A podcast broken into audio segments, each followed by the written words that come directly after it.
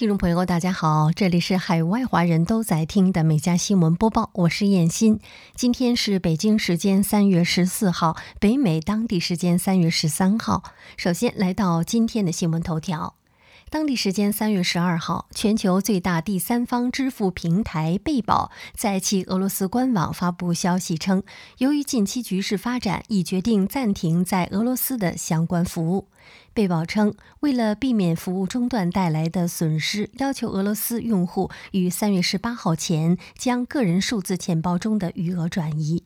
早在三月五号，贝宝首席执行官舒尔曼就曾发布声明，确认该公司将关闭在俄罗斯的业务。随后，Visa 和万事达卡也宣布暂停在俄罗斯的业务。此外，俄罗斯银行发行的信用卡和借记卡也将无法在国外使用。俄罗斯的企业和自动取款机也将无法接受国外发行的卡。好，进入今天的焦点新闻。据劳工部报告称，二月份消费者物价指数较上年同期上涨百分之七点九，高于华尔街经济学家预估的百分之七点八，刷新四十年来新高，为一九八二年一月以来最快的。当时，美国经济面临通胀上升和经济增长放缓的双重威胁。按月计算，CPI 环比上涨百分之零点八，也高于预期的百分之零点七。通胀数据公布之后，白宫表示，预计俄乌冲突导致的汽油和能源上涨是暂时的。我们现在的重点是尽一切努力减轻和降低这些价格。据路透社引多封内部邮件报道称，基于俄罗斯入侵乌克兰的背景，Meta 平台有限公司将暂时改变其针对仇恨言论的政策，允许部分国家的脸书和 Instagram 用户呼吁对包括俄罗斯士兵在内的俄罗斯人实施暴力。邮件显示，T 幺暴力言论将暂时在以下情况被允许：针对除战俘以外的俄罗斯士兵，针对俄罗斯人。并且帖文明确提及俄罗斯入侵乌克兰的背景，例如包含入侵、自卫等字眼。根据 Meta 发布给内容管理员的内部邮件，这家社交媒体公司还暂时允许在俄罗斯、乌克兰和波兰等国的用户发布希望俄罗斯总统普京和白俄罗斯总统卢卡申科死亡的帖文，除非帖文包含其他攻击目标或包含死亡的具体地点和方法。近日，纽约进行了该州史上最大的一次幽灵枪抓捕行动。一名来自马里兰州的五十七岁华裔男子被捕，将面临数百项非法持有武器指控。据称，他在二月中旬至三月初期间，与皇后区地区检察官办公室的一名卧底调查员就多笔枪支交易进行了沟通。据介绍，白某在南干德大道开了一家公司，在两次会面中向卧底人员出售了数十套枪支，同时在对白某车辆的搜查中发现了数十个套件、零部件和弹药夹。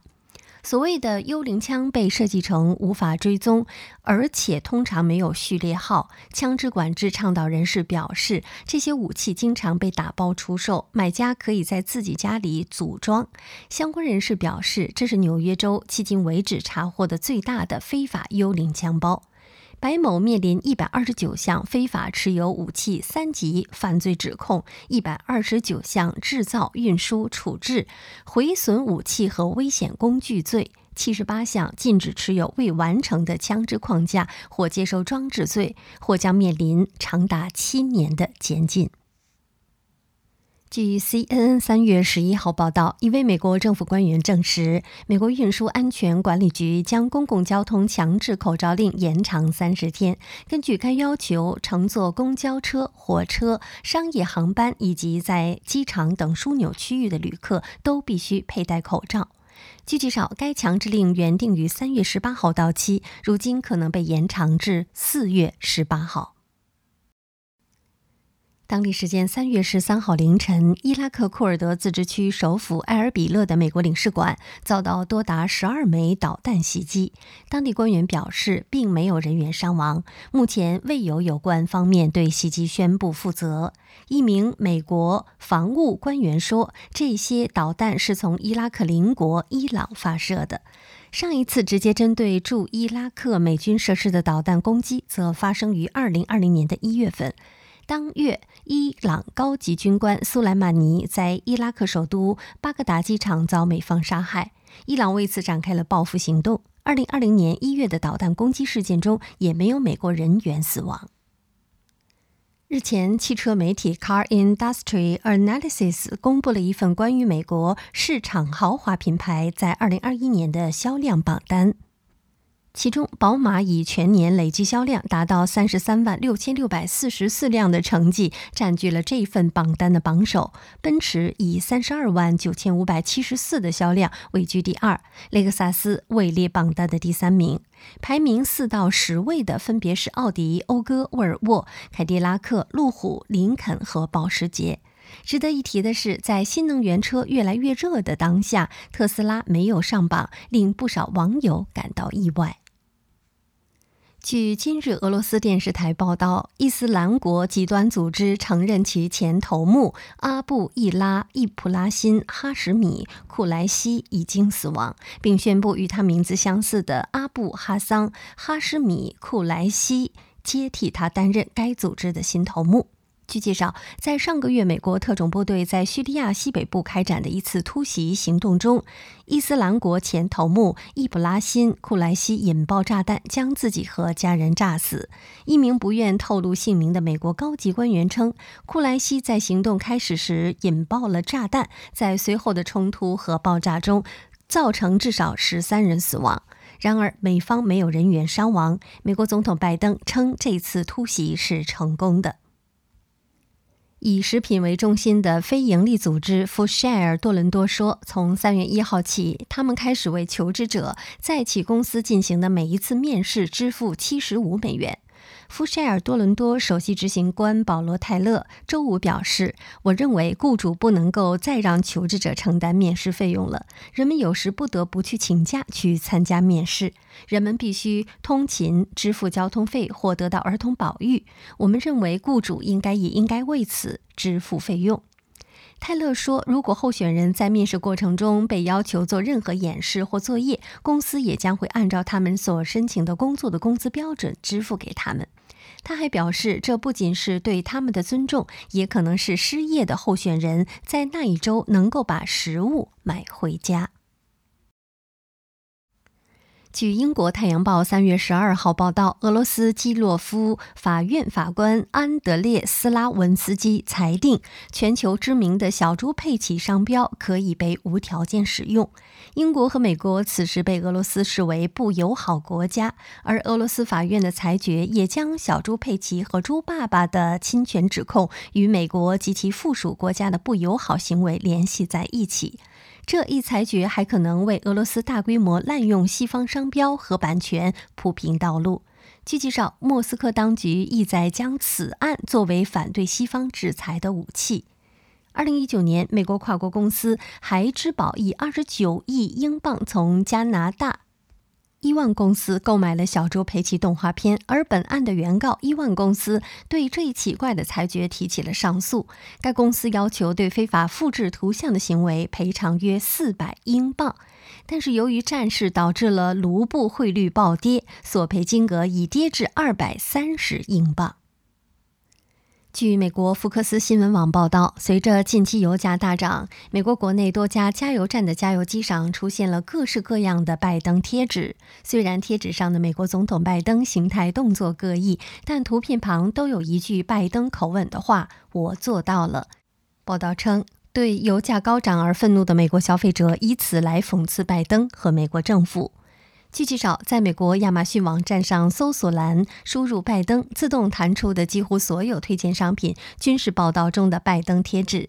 据介绍，该产品其实在去年就开始出现，但随着油价持续上涨，变得越来越受欢迎。批评人士表示，拜登禁止进口俄罗斯石油的政策已经破坏了汽油价格的稳定。据 CNN 报道，当地时间三月十二号，美国纽约现代艺术博物馆发生持刀袭击事件，两名工作人员在馆内被刺伤，数十名游客被疏散后紧急离开现场，嫌犯至今下落不明。警方表示，嫌犯为一名六十岁的白人男子，因会员卡过期被拒绝入内后，一怒之下翻过前台，向两名博物馆的工作人员连捅多刀。据介绍，纽约市近期暴力犯罪案件激增，与二零二一年同期相比，今年前几个月纽约市重大犯罪案件增加百分之四十一，其中抢劫案增加近百分之五十四，重大盗窃案增加百分之五十六，强奸案增加了百分之二十二。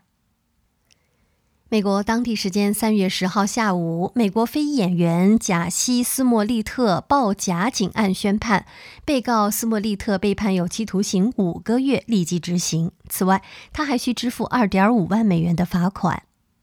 外加要向芝加哥市政府赔偿十二万美元，以弥补当局为调查所报假案而付出的人力、物力和财力。二零一九年一月二十九号凌晨，贾西斯·穆利特自称遭到两名蒙面歹徒的殴打，而且对方叫嚷着种族歧视的口号。两周之后，芝加哥当地警方宣布，涉案的两名凶徒都是嘻哈帝国剧组的非裔群演。受斯莫利特本人的雇佣，实施了此次袭击，而其这番自导自演的目的，就是要借仇恨犯罪受害者的身份来博取世人同情和更高的知名度。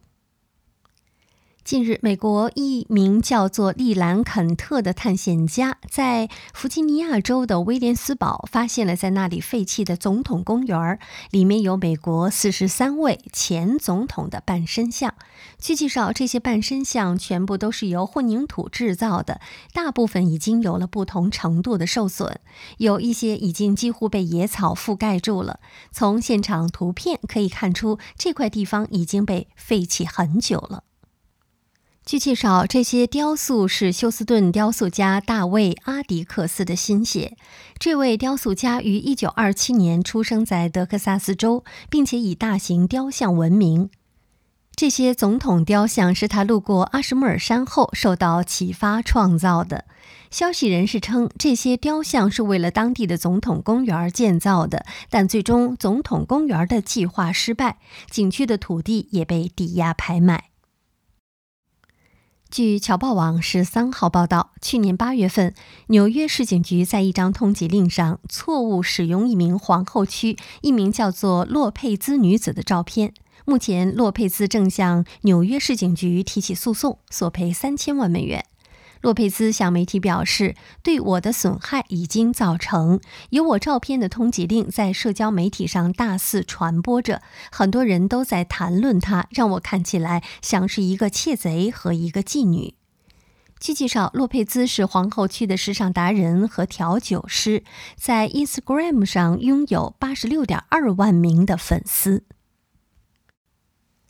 据英国《太阳报》三月十二号报道，日前，美国一位名叫迈克尔·曼宁的汽车狂热爱好者刚刚完成了对世界上最长汽车的改造。现在，这辆超级轿车的长度已经达到了三十点五米，可以容纳七十五名乘客。车上还拥有小型高尔夫球场、直升机停机坪和游泳池等匪夷所思的高端配置。